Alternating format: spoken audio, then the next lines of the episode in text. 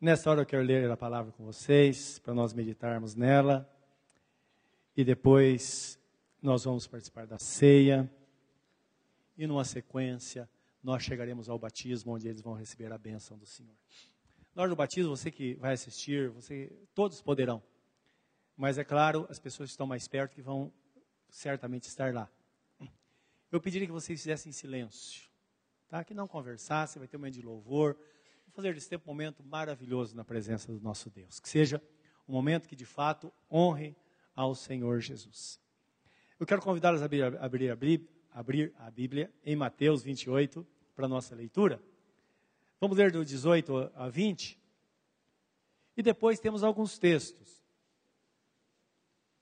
Alguns não, vários textos. Né? Eu sempre costumo fazer isso porque é importante a gente é, não trabalhar com argumentos simplesmente, mas provar, ver na Bíblia Sagrada o que é que Deus tem para nós, não é? Que a palavra, ela fala de uma forma poderosa, acima de qualquer coisa. E com a Bíblia aberta, vamos orar. Preciso que o Senhor fale ao nosso coração nesta hora, através desta palavra. Querido Deus e Pai, Tu deste a palavra e os campos floresceram e a terra produziu o seu fruto. Também está escrito que o Senhor deu a palavra e as pessoas foram curadas. Pelo poder da tua palavra é que os mundos foram criados, está escrito. Tu disseste: haja luz e houve luz. Meu Deus, nós sabemos que nada foi feito fora da tua vontade e da tua palavra. O Senhor disse e tudo aconteceu. Nesta hora nós pedimos que dês uma palavra a respeito de cada pessoa que está aqui nesta manhã. Que seja uma palavra para salvação. Que o Senhor diga no coração, seja salvo hoje. E esta pessoa entre no caminho. Receba a cura hoje e esta pessoa receba a saúde sobre si e assim por diante, que portas sejam abertas e que a tua graça inunde cada coração. Esse é o nosso pedido, Pai, de todo o nosso coração. E pedimos a tua graça na disseminação da tua palavra, na explanação dela, para que ela, para que o teu Espírito Santo possa, ó Deus, colocar esta palavra dentro de nós, no nosso coração, para transformação e mudança. Esse é o nosso pedido nesta manhã em nome de Jesus. Amém. Diz assim a palavra de Deus. E chegando-se Jesus, falou-lhes, dizendo: É-me dado todo o poder no céu e na terra. Portanto, ide e ensinai todas as nações, batizando-as em nome do Pai, do Filho e do Espírito Santo ensinando-as a guardar todas as coisas que eu vos tenho mandado. E eis que estou convosco todos os dias até a consumação dos séculos. Amém. Esta foi a palavra de Jesus no momento da sua ascensão ao Pai. Lembrando, não podemos perder de vista, deve estar na nossa mente, que Jesus que subiu aos céus, está sentado à destra de Deus Pai Todo-Poderoso, onde um dia há de vir para julgar os vivos e os mortos. Esta palavra é fiel, tão real quanto o ar que nós respiramos. E podemos esperar. Certamente chegará esse dia. É-me dado todo o poder nos céus e na terra. Nós sabemos que esse poder foi dado a Jesus. Estava todo esse poder na mão do Pai. E ele entregou todo este poder nas mãos de Jesus, porque a determinação divina é que tudo fosse dirigido, a Bíblia usa um termo interessante, convergido a Jesus, que significa direcionado. Tudo seria colocado sobre Jesus, e aí Deus disse: aquele que tem Jesus tem a vida, aquele que não tem Jesus não verá a vida, indicando que fora dele nunca houve salvação e nunca haverá salvação. Desde Adão, o primeiro homem que pecou, ele foi salvo pelo sacrifício de Jesus que viria milhares de anos mais tarde. A Bíblia diz que os nossos irmãos do passado foram salvos pela esperança, ou na esperança. Hoje nós somos salvos pela fé. Por quê? A Bíblia Sagrada diz que algo que nós vemos, ou algo que nós que, que é real, nós não esperamos. Eles esperavam que Jesus viria para dar a vida por nós. Hoje nós sabemos que Jesus veio, deu a vida por nós, e nós temos testemunho disso. Mesmo que a gente se recuse a olhar todas as coisas que acontecem de redor de nós, em toda a história, se você está em Cristo, basta olhar para você e você vai ver a veracidade desta palavra, não é? O como ela é verdadeira. Nós sabemos que a exaltação de Jesus se deu, a Bíblia Sagrada fala que foi pela sua fidelidade e sofrimento ao cumprir o propósito de Deus para a salvação da humanidade. Que desde que o homem pecou, Deus determinou que enviaria o Messias, aquele que daria a sua vida para salvar.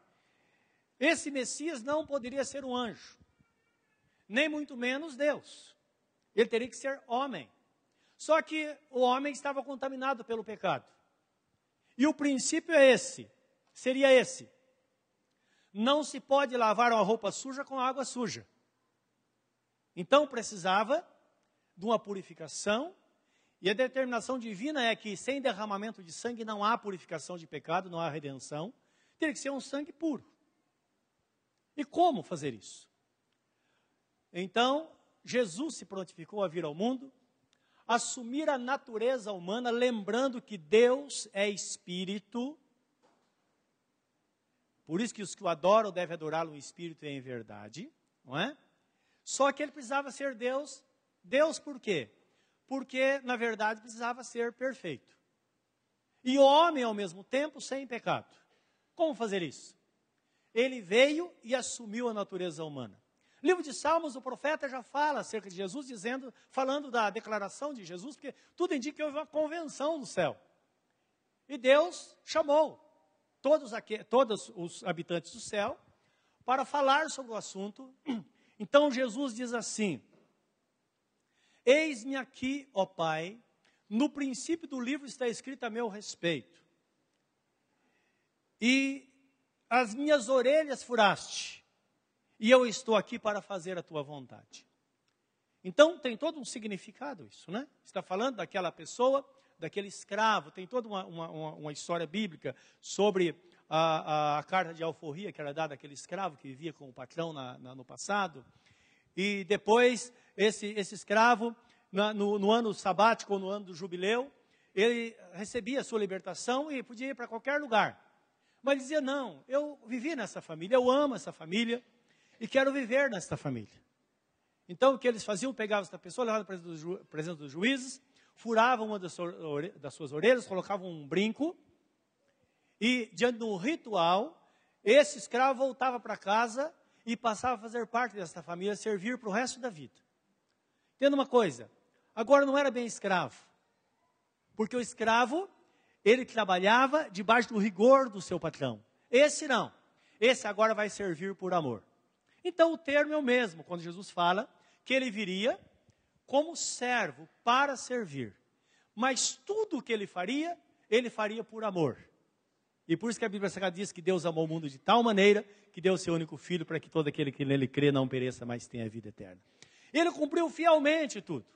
E não foi fácil, todos nós sabemos. O que está escrito na Bíblia Sagrada quando está no jardim de Getsemane, que ele orava ao Pai e dizia: Pai, se possível, passe de mim este cálice. O seu sofrimento era muito grande. A agonia tomou conta dele. Por quê?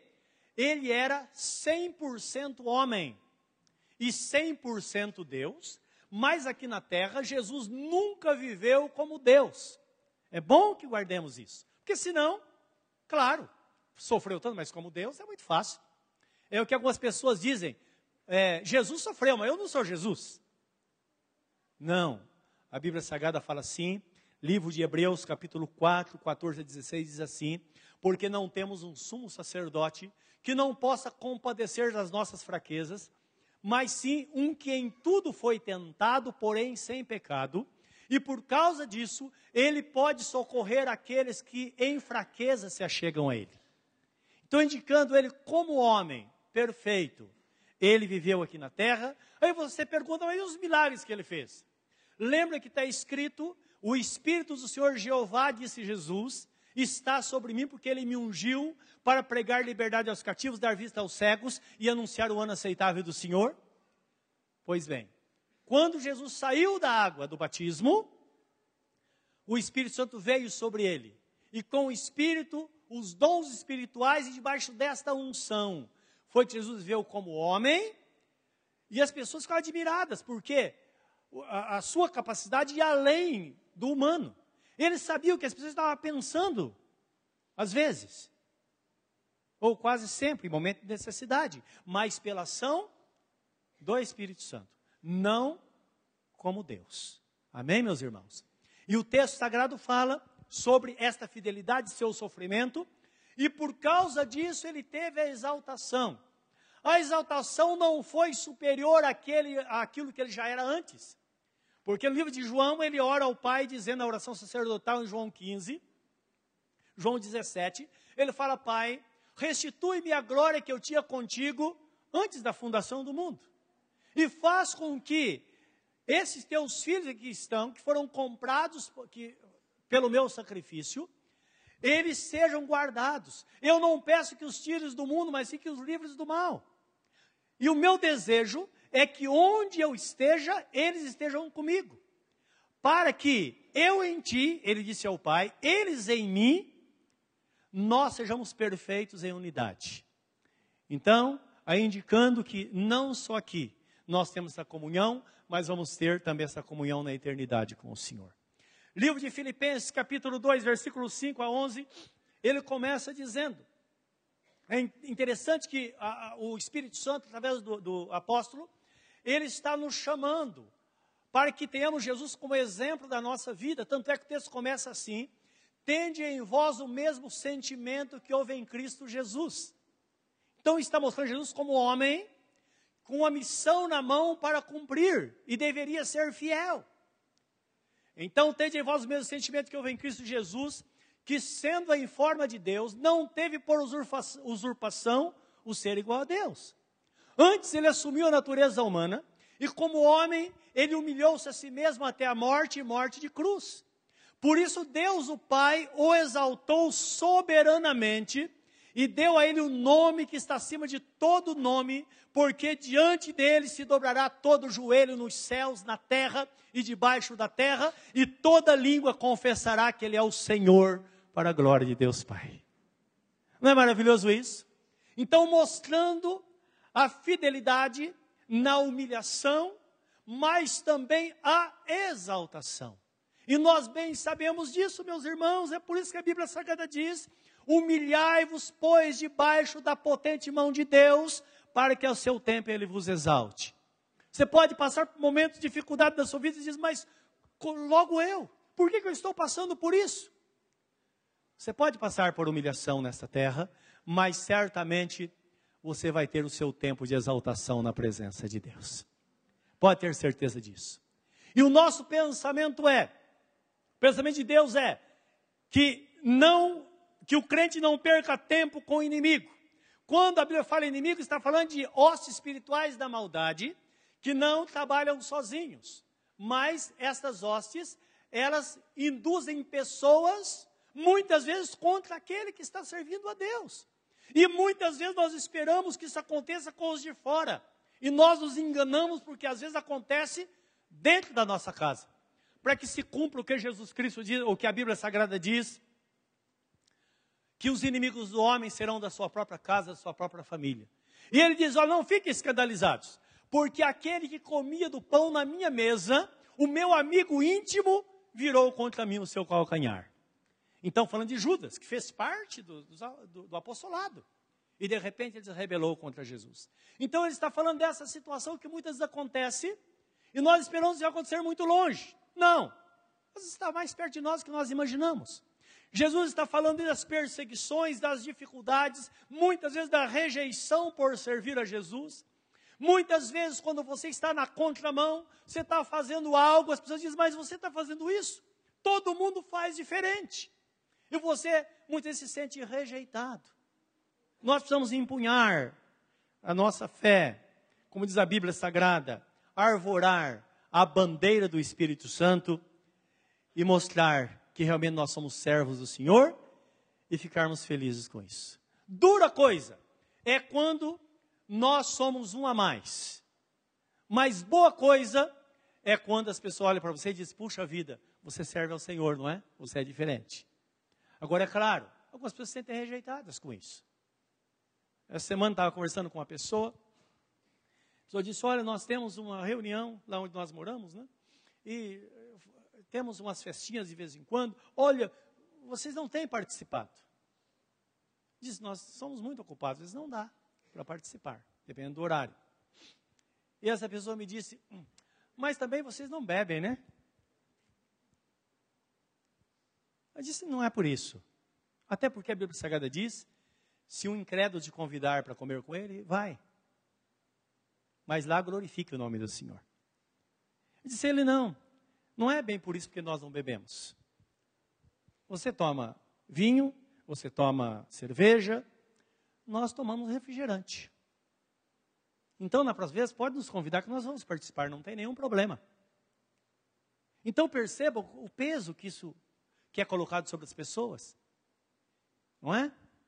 Agora, algumas pessoas se sentem rejeitadas por isso. Eu, particularmente, não. Eu louvo o nome do Senhor. Não é? Louvo o nome do Senhor, porque a, a minha geração é uma geração bendita.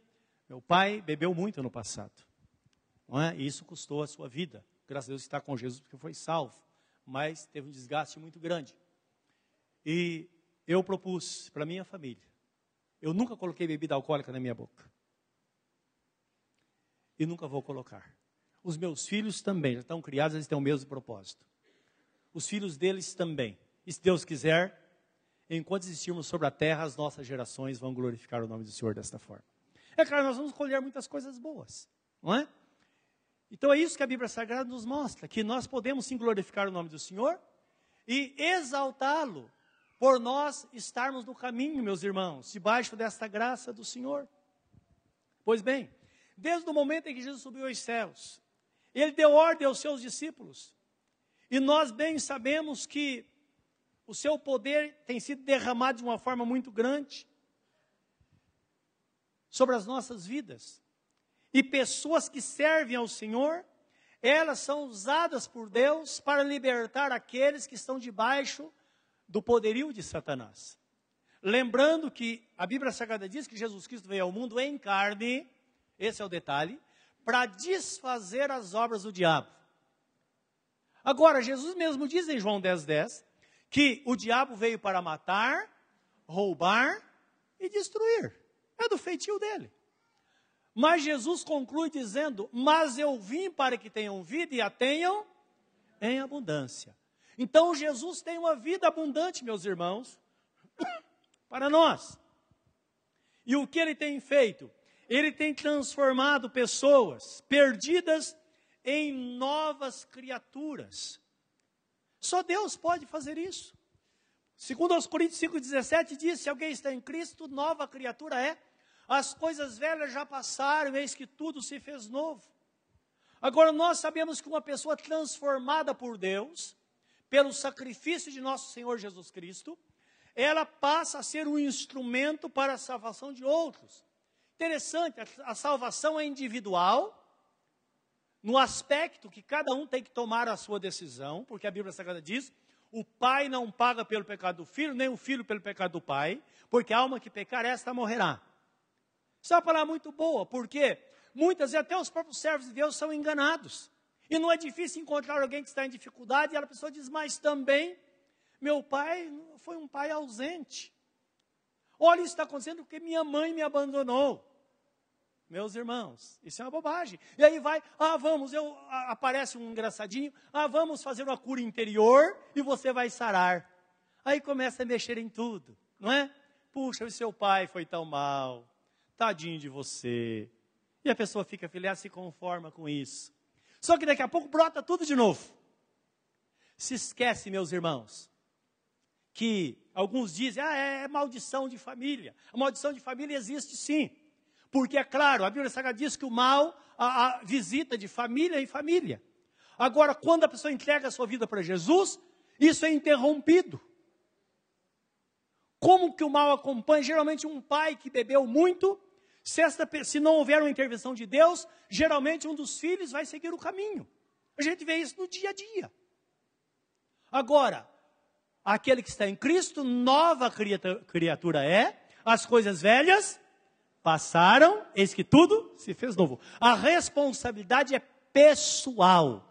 Por isso que está escrito o livro de Gálatas, capítulo 3, 14 a 16, 13 a 16, diz assim: que Jesus se fez maldição por nós, porque está escrito: maldito todo aquele que for pendurado no madeiro, para que a bênção de Abraão, qual a bênção de Abraão? Em ti serão benditas todas as famílias da terra para que a bênção de Abraão repousasse sobre os gentios e por meio desta bênção recebêssemos o Espírito prometido. Portanto, não importa o que meu pai fez, o que importa é que hoje eu estou em Cristo, tenho uma nova vida com Ele, eu levanto a cabeça e vou suplantar todos os problemas e dificuldades, porque Deus me dá capacidade para isso, e esta capacitação vem do Espírito Santo de Deus para aquela pessoa que quer servir ao Senhor. Agora, quer ver, botar, quer botar tudo a perder? Se faça de coitado. Se faça de vítima. Satanás escraviza. Por isso que está escrito na Bíblia Sagrada: levanta e anda, porque aqui não será o teu descanso. Porque a ordem divina é essa para nós, não é? Não importa o que aconteça, o que aconteceu com nossos antecedentes. Importa é que agora nós somos novas criaturas e podemos sim ser instrumentos nas mãos do Senhor. E em meio às dificuldades, Além delas serem vencidas, nós podemos ter uma vida plena de comunhão com o Senhor. Até porque o poder de Deus se aperfeiçoa na fraqueza. Livro de é, 1 Coríntios, ainda, capítulo 5, 18 a 21. Eu citei o versículo 17. Mas o 18 diz assim. Então o 17 diz: Assim que se alguém está em Cristo, nova criatura é. As coisas velhas já passaram. Eis que tudo se fez novo.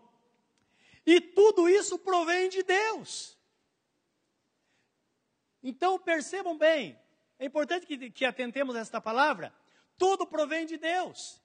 Ah, a pessoa agora está na igreja, ficou bonzinho. Nada acontece, meus irmãos, se esta pessoa não foi visitada por Deus para que haja uma mudança de dentro para fora. Por isso que é importante uma lógica entrega da sua vida a Jesus, ser batizado, ser uma nova criatura, para agora viver somente para o Senhor, como está escrito, viver agora em novidade de vida. E tudo isso provém de Deus que nos reconciliou consigo mesmo, por Jesus Cristo, e nos deu o ministério da reconciliação. Isto é, Deus estava em Cristo reconciliando consigo o mundo, não lhes imputando os seus pecados, e pôs em nós a palavra da reconciliação. De sorte que somos embaixadores da parte de Cristo, como se Deus por nós rogasse. Rogamos-vos, pois, da parte de Cristo, que vos reconcilieis com Deus. Aquele que não conheceu o pecado, fez pecado por nós, para que nele fôssemos feitos justiça de Deus. Então, esta é a condição de uma pessoa que está servindo ao Senhor. E aqui tem uma palavra importante para você que talvez tenha passado a vida pedindo para Deus te dar um ministério. Senhor, me dá um ministério. Ou qual é o meu ministério? Todo crente tem um ministério dentro de si, que é o ministério da reconciliação. Se você abrir a sua boca, que é o propósito principal de Deus, e falar do amor de Jesus, Ele vai usar você para que Jesus se torne o Senhor daquela pessoa que ouve a palavra através da sua boca. Não é fácil. Então o princípio é esse, é reconhecermos isso. Que quando nós falamos do amor de Jesus, falamos da palavra, testemunhamos daquilo que ele fez em nossa vida, nós estamos sendo usados por Deus para que outras pessoas também entrem no caminho, para que todos sejam salvos. Portanto, essa salvação individual, agora ela passa a ser transferível. Porque eu posso ser usado por Deus para salvar outra pessoa. Por isso que tem a promessa bíblica, livro de Atos, capítulo 16, versículo 31. Crê no Senhor Jesus Cristo e será salvo, tu e a tua casa. E se eu fosse você, não abriria, não abriria mão de nenhum. Nenhum, porque a promessa está aqui. Eu geralmente, eu, quando oro, eu digo, Senhor, eu não quero que nenhum se perca da minha família. Ou então nenhum vai se perder. Todos vão ser salvos mediante o conhecimento da verdade. E sempre tem um lá. Hoje, por exemplo, tem duas pessoas que eu coloco na minha lista de oração, é um parente distante, que ainda estão presos ao vício, mas certamente serão libertos e vão servir ao Senhor, porque Deus prometeu que a nossa geração vai ser ou é uma geração bendita do Senhor. Se você não abrir mão, isso vai acontecer. Jesus, ao subir aos céus, meus irmãos, ele deu o mandamento. Então está escrito que ao declarar a me dado todo o poder nos céus e na terra, ele disse: agora ide, pregai o evangelho a toda criatura, é, é, batizando-as em nome do Pai, do Filho e do Espírito Santo, e ensinando-as a guardar todas as coisas que eu vos tenho ordenado, e eis que estou convosco todos os dias até a consumação dos séculos. É claro que existe aqui uma, uma, uma lógica de organização, que geralmente as pessoas batizadas estão ligadas à igreja, como organização, não somente como igreja, como corpo de Cristo que constitui, de todos os irmãos em toda a face da terra, que são salvos através do poder do nome e sacrifício de nosso Senhor Jesus Cristo. Toda a face, são milhões e milhões, não é? Mas creia que esta palavra pode ser aplicável em muitas situações da nossa vida fora da igreja. Algum tempo atrás, um dos nossos irmãos tem um parente lá no estado de Minas e estava num determinado lugar no interior de São Paulo, estava falando de Jesus. E levou muito tempo para que ele entendesse realmente que é a salvação. Um rapaz muito idólatra. E ele falou que não tinha salvação fora de Jesus. Ele disse, mas eu tenho na minha santinha. Mas está escrito na Bíblia. E a minha santinha até responde às minhas orações. O irmão falou, mas ah, você tem que entender que está escrito na Bíblia Sagrada, livro de, de 1 Coríntios, capítulo 10, versículo 20, 19, 20 diz assim, que Todo pedido que é feito a um ídolo, os demônios respondem, não Deus. E o Espírito Santo fala através da palavra: não quero que sejais participantes da mesa do Senhor, da mesa dos demônios. Disse, então está enganado. Não é Deus. Por quê? A oração respondida deve ser feita em nome do Senhor Jesus. Porque debaixo do céu não existe nenhum outro nome dado entre os homens, através do qual devamos ser salvos, a não ser o nome bendito de nosso Senhor e Salvador Jesus Cristo. Pedro, o apóstolo, escreveu esta palavra. Ou disse essa palavra, foi escrito por, por, por Lucas em Atos capítulo 4, versículo 12. E essa pessoa entendeu. E se converteu a Jesus naquele lugar. E agora, o que fazer? Aí ele falou sobre o batismo, que o batismo faz parte. Você disse, o que eu vou fazer agora? Aí tinha lá um, um córrego, lá tinha uma, uma água é, represada, um lugar onde os animais bebiam água lá. Aí, e agora? Ele falou: Você pode me batizar? Disse: Posso. E batizou o irmão dele naquela poça d'água. O irmão voltou para casa, com a vida entregue a Jesus, e foi batizado. Então, tem casos que nós vemos que. Porque, na verdade, a palavra pode ser cumprida por qualquer pessoa. Mas, é claro, você não vai sair batizando por aí, não é? Porque onde há a igreja organizada, então nós trabalhamos dentro da organização. Os irmãos estão entendendo? Mas não significa que esta palavra não possa ser cumprida em outro lugar. Talvez esteja algum lugar que não tem igreja, não tem o que fazer, e você leva uma pessoa a Jesus, você tem a autoridade de Deus para batizar, porque aquele que tem poder para falar e transformar a vida de uma pessoa, também tem o respaldo divino para concretizar aquilo que foi feito, e esse respaldo vem do Senhor, porque na verdade somos embaixadores de Deus e todos nós temos o, o ministério da reconciliação. Amém, meus irmãos? Então perceba que as coisas de Deus elas vão se ampliando à medida da necessidade, com um só propósito de alcançar as pessoas. Então ele disse: além de batizá-las, elas devem ser ensinadas a guardar todas as coisas que eu vos tenho ensinado. E eu estou convosco todos os dias até a consumação dos séculos. Eu acho forma maravilhosa a forma que Jesus é, fala na, na, no livro, nos evangelhos. A colocação da palavra e principalmente as colocações, as posições verbais. Ele podia dizer, por exemplo, olha, vocês vão pregar a palavra, as pessoas serão batizadas, e eu estarei convosco todos os dias, até a consumação dos séculos. Ele não fala isso.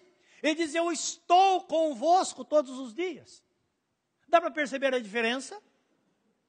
Ele não promete algo que vai estar, porque sempre ele esteve e agora mesmo ele está conosco. Para ele sempre é o presente, sempre a conjugação verbal vem no presente. É agora, é nesse momento. Por isso que as pessoas ficam adiando as coisas, elas acabam sofrendo, ou muitas vezes deixamos de gozar a graça de Deus, a bênção do Senhor. É importante entendermos que a salvação é agora, tudo é agora. Como está escrito em 2 Coríntios capítulo 6, versículo deve ser 1 e 2, que diz assim: Hoje é o tempo aceitável, hoje é o dia da salvação. Socorre-te no tempo aceitável e receba a verdade no dia da salvação. Então, indicando que Jesus está presente e feliz aquela pessoa que toma as suas decisões e entra no caminho para que possa viver agora somente para Deus. Por que, que o Senhor age desta forma? Porque, na verdade, meus irmãos, o batismo é um dos elementos que sela a relação do crente com o Salvador. Porque um dos elementos. Porque o primeiro é o selo do Espírito que está em Efésios 1,13, que diz que vós fostes selados com o Espírito Santo, com o penhor da herança para a vossa redenção, no momento em que entregasse as vossas vidas ao Senhor. O batismo vem selar esta relação com Deus e fazer com que sejamos agora revestidos do Senhor Jesus. E eu quero que você veja esta palavra comigo, que está em Gálatas 3, 26 a 29. E é importante nós entendermos isso, porque não pensem que é simplesmente um símbolo. Não. Existe algo além disso quando nós obedecemos a palavra do Senhor. Por isso que o batismo é chamado de sacramento. Sacramento é tudo aquilo que é imutável e que implica na nossa salvação e na redenção do homem. Somente dois sacramentos foram instituídos por Jesus na Bíblia Sagrada. O primeiro sacramento, o batismo nas águas. O segundo sacramento, a ceia do Senhor. Porque a ceia do Senhor não é somente um símbolo. Existe algo além. E esse algo além não estão ou não está nos elementos, mas está na nossa fé, na nossa relação com Ele, quando nós estamos diante da mesa, dizendo: Senhor, eu vou comer porque isso é o teu corpo, eu vou beber porque isso é o teu sangue. Os irmãos estão entendendo? Então vai muito além. E aqui em Gálatas 3, 26 a 29, Presta atenção nessa palavra, por favor. Diz assim: Porque todos sois filhos de Deus pela fé em Cristo Jesus. Porque todos quantos fostes batizados em Cristo, já vos revestistes de Cristo. Nisto não há judeu, nem grego, não há servo, nem livre, não há macho, nem fêmea, porque todos vós sois um em Cristo Jesus, e se sois de Cristo, então sois descendência de Abraão, herdeiros conforme a promessa. Amém? Então tudo se resume nisso, na nossa vida. E precisamos guardar esta palavra. Então você esteja no seu lugar e fala, mas puxa, eu fui batizado, lembro? Meu pai me disse que eu fui batizado, minha mãe disse que eu fui batizado. Não, esse batismo não tem valor. Não é? Porque Jesus fala assim, Marcos 16, 15. Ide por todo mundo, pregar o evangelho a toda criatura. Quem crer e for batizado será salvo. Quem não crer será condenado. Se quando você foi batizado, se foi batizado porque você creu de todo o seu coração, e você foi de livre e espontânea vontade, não impulsionado pelos pais, então esse batismo é verdadeiro. Se não, ele não pode ser válido. Em segundo lugar, o batismo, embora seja um símbolo, mas também tem o seu lado real. Que o batismo significa sepultamento de pecado, quando a pessoa é imergida, quando ela submerge, quando ela sai da água, então significa que ela ressuscitou. Isso significa, representa a ressurreição de Jesus e a nossa ressurreição lá no final. Ora, primeiro, uma criança, ela não tem pecado. Ela tem a natureza, mas ela não responde pelo seu pecado até chegar à idade da razão ela não pode crer. Então, quem crer e for batizado será salvo. Então, em primeiro lugar, o batismo de criança é descartado. A criança deve ser apresentada ao Senhor, como Jesus foi lá em Atos capítulo 2. E quando ela tiver consciência, ela deve ser batizada. Então, meus irmãos, olha que, que importância tem esse momento que estamos passando agora na presença de Deus, porque tudo isso está se cumprindo diante dos nossos olhos nesta manhã. Livro de Tito, capítulo 2, 14, mostra que o batismo nos define como propriedade exclusiva do Senhor. Eu não quero que você abra em Tito, que eu vou ler, mas eu quero que você abra em 1 Pedro 2, 9 a 10, é o texto que nós vamos ler. E depois, para a gente não perder muito tempo, que nosso horário está muito avançado. Tito 2,14 diz assim: Ele se entregou por nós para nos remir de toda iniquidade e purificar para si um povo seu, especial. Vocês estão sendo batizados hoje. Você é uma pessoa especial para Deus. Guarde isso. Então ele purificou para si um povo seu, especial, zeloso e de boas obras. Então lembra que o batismo define-nos como pessoas especiais, com propriedade exclusiva do Senhor. E 1 Pedro 2, 9 e 10 diz assim: Mas vós sois a geração eleita, o sacerdócio real. Por que sacerdócio real? Porque o sacerdote intercede. Quando você pegou na mão da pessoa para orar por ela, você é um sacerdote, uma sacerdotisa do Senhor. Então, sacerdócio real, nação santa, o povo adquirido, para que anuncieis as virtudes daquele que vos chamou das trevas para a sua maravilhosa luz. Vós que em outro tempo não erais povo, mas agora sois povo de Deus, que não tinhais alcançado misericórdia, mas agora alcançaste misericórdia.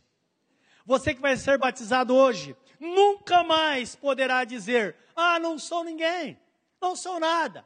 Não, você não era, mas agora você é. Porque agora em Cristo, de fato, nós somos o reflexo da sua glória, porque está escrito que aquele que é batizado em Cristo é revestido do Senhor Jesus. Meus irmãos, essa é uma palavra imutável, foi determinada por Deus. Então, o povo especial, esse povo especial, que é chamado para celebrar a comunhão. Aí vem o segundo, a, a, o segundo mandamento do Senhor, além do batismo, que seria a celebração da ceia, chamada a, a festa da comunhão. Agora, quando nós somos chamados por Deus, meus irmãos, para esta comunhão, nós já sabemos de fato quem nós somos. Em 1 Coríntios 10, 16 a 17, quero ler com vocês esse texto, que, que é o último texto que vamos ler, que mostra realmente quem nós somos e para que serve a ceia ou melhor, um dos objetivos da ceia, porque tem muitos outros que precisamos ter discernimento, mas esse é um dos objetivos da ceia do Senhor, é mostrar para nós, servir para ser, para que sirva de testemunho. 10, 16 a 17, 1 Coríntios diz assim: Porventura o cálice de bênção que abençoamos não é comunhão do sangue de Cristo? O pão que partimos não é, porventura, a comunhão do corpo de Cristo, porque nós, sendo muitos, somos um só pão e um só corpo, porque todos participamos do mesmo pão. Então percebam, aqueles que estão em Cristo, creram, foram batizados, fazem parte de uma só família. E além disso, nós temos algo em comum. Todos nós somos iguais perante Deus, por isso que lemos lá: não há judeu, nem grego, nem servo, nem livre, porque todos nós somos um na presença do Senhor. E graças a Deus, que na presença de Deus todos nós somos nivelados diante do Senhor. Todos nós temos o mesmo valor. Principalmente no mundo em que vivemos, isso é de extrema importância, porque vivemos no mundo em que o homem é valorizado por aquilo que ele possui e não por aquilo que ele é. Na presença de Deus, o homem é valorizado por aquilo que ele é. Você pode não ter nada, só ter uma troca de roupa, nada mais que isso. Você pode ter uma vida muito simples, você pode viver somente com o necessário, às vezes não tem o necessário para viver. Que seria impossível para que serve ao Senhor, porque está escrito: Eu nunca te deixarei, jamais te abandonarei. Mas se você passasse por isso, mesmo assim, isso não diminuiria o seu valor na presença de Deus, e o, seu, o valor da sua coroa seria o mesmo, ela teria o mesmo brilho, do que aquela pessoa que tivesse muita coisa, e é muito mais fácil uma pessoa um coração simples entrar na presença de Deus, uma pessoa que não tem nada, do que uma pessoa que tem todos os bens nesta terra. Foi por isso que Jesus Cristo disse: é mais fácil passar um camelo pelo fundo de uma agulha do que um rico entrar no reino dos céus. E perguntaram, Senhor, então como fazer isso? Ele disse: Olha, quero que vocês entendam. É mais fácil entrar no céu uma pessoa que não tem nada do que aquele que tem muitas riquezas, mas não é rico para com Deus. Guarda isso. O Senhor mergulha no nosso coração. Nós somos valorizados por aquilo que nós somos e não por aquilo que temos. Você deve entender isso, porque você vai viver uma vida muito melhor. E nós bem sabemos que tudo isso, meus irmãos, é possível, ou se torna real por esta palavra que Jesus Cristo disse: É-me dado todo o poder nos céus e na terra. Ele tem poder para fazer qualquer coisa, e principalmente para salvar a nossa alma. Se você não entregou sua vida a Jesus, ousa nesta manhã entregar-se ao Senhor, experimente, você vai ver o que Ele vai fazer na sua vida. Um dia nós fizemos isso, e houve uma grande mudança. E Ele quer alcançar homens e mulheres de todas as posições, mas que tenham um coração simples para com Deus, para que esta pessoa seja salva. E certamente nós veremos aqui como novas criaturas, e Ele vai nos levar à eternidade. Eu falei do simbolismo da, da, da, do, do, do, batismo, sepultamento, ressurreição no último dia. No, na ceia também. Eu quero dizer-lhes que está escrito, 1 Coríntios 11, 23 a 26. O apóstolo Paulo recebe do Senhor esta palavra. A mesma palavra que Jesus falou aos seus apóstolos na noite da traição. Então entendo que Paulo não teve contato físico com Jesus, ele foi salvo depois. Ele viu Jesus por uma revelação. Quando Paulo escreve esta palavra para os Coríntios, ele não tinha escrito os evangelhos ainda. Ele não sabia de fato o que Jesus falou lá na, na ceia, porque ele não estava lá. E não tinha notícia. Mas ele diz que Jesus se apresentou a ele e revelou a ele esta palavra. Por isso que ele fala: o Senhor Jesus, na noite que foi traído, tomou o pão. E tendo dado graças, o partiu e disse: Tomai e comei, este é o meu corpo que é dado por vós. Fazei isso em memória de mim. Porque todas as vezes que comerdes do pão e beberdes do cálice, anunciais a morte do Senhor, até que venha. Então, indicando que todas as participamos da ceia do Senhor, nós estamos proclamando que o pão representa o corpo de Jesus que foi moído por nós na cruz do Calvário. O suco da uva, o seu sangue derramado para perdão dos nossos pecados. E nesta, neste ritmo, nesta ação de Deus, nesta dinâmica, nesse funcionamento da nossa vida na relação com Deus e na relação de Jesus com a sua igreja, nós seremos cuidados, guardados e preparados para o grande dia onde vamos nos unir a milhões e milhões que já estão na presença de Deus. E como diz a Bíblia Sagrada, lá com palmas nas mãos nós vamos exaltar o nome do Senhor e dizer: Senhor, muito obrigado, porque um dia nos compraste para Deus com teu sangue derramado compraste homens de toda língua, tribo, raça e nação, e fizeste deles um reino sacerdotal para reinar sobre a terra. E agora, quando tudo terminou, a igreja entra para a eternidade na presença do Senhor, onde veremos eternamente na presença dEle. Neste momento, curve o seu semblante na presença de Deus. Pense nesta palavra nesta manhã. Jesus diz a você nesta manhã: é-me dado todo o poder nos céus e na terra. O que isso significa para você nesta manhã, meu irmão? O que significa para você que talvez ainda não entregou sua vida a Jesus? Significa que o poder está nas mãos dele e ele pode fazer de você uma nova criatura. Ele pode mudar, mudar tudo. Ele pode libertar, libertar você dos seus hábitos e vícios mais cruéis. Fazer nova criatura significa uma mudança de dentro para fora. E é isso que Jesus Cristo quer fazer na nossa vida. Nós vamos celebrar cedo o Senhor nesta hora. Enquanto isso, peço a você a ficar pensando. Faça nesta hora um exame de contrição, um exame introspectivo, um exame de dentro para fora. Esse é um momento muito importante para nós, porque é o momento que nós devemos olhar para dentro de nós. Talvez tenha andado longe do Senhor, e nesta manhã você quer entregar-se a Ele, Faça isso nesta manhã. Entregue-se ao Senhor totalmente.